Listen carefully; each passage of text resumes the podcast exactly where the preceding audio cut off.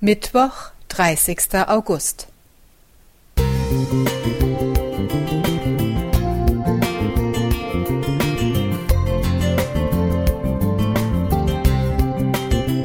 Ein kleiner Lichtblick für den Tag.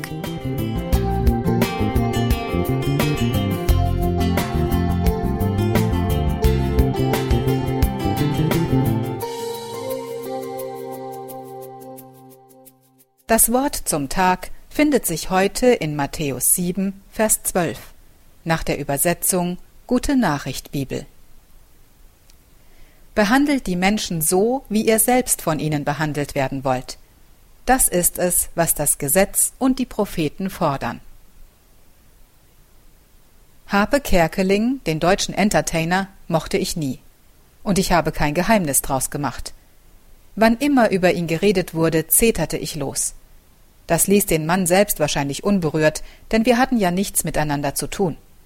Genau genommen mochte ich nur seine Witze nicht, aber in meiner ganzen Abneigung trennte ich nicht zwischen Person und Sache.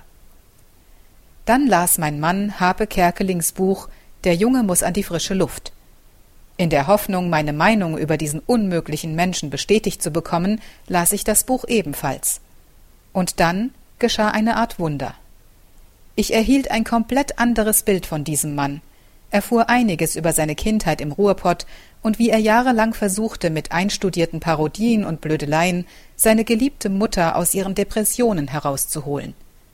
Er dachte sich immer neue Auftritte aus, gab seinen ganzen Einfallsreichtum hinein, und am Ende nahm sich seine Mutter das Leben. Lange gab sich der kleine Junge die Schuld dafür. Er glaubte nicht gut genug zu sein. Er hätte es doch schaffen können. Immerhin hatte die Mutter doch ein paar Mal gelacht, wenn er in der Küche herumgealbert hatte. Im Laufe seines Lebens kniete sich Harpe im Showbusiness mit aller Kraft in die Aufgabe, Menschen durch Witze und Albernheiten aufzuheitern, egal wie. Ich fühlte mich zutiefst beschämt, als ich die Zusammenhänge erkannte. Mit dem Lesen dieses Buches musste meine bisherige Meinung über Harpe Kerkeling komplett an die frische Luft.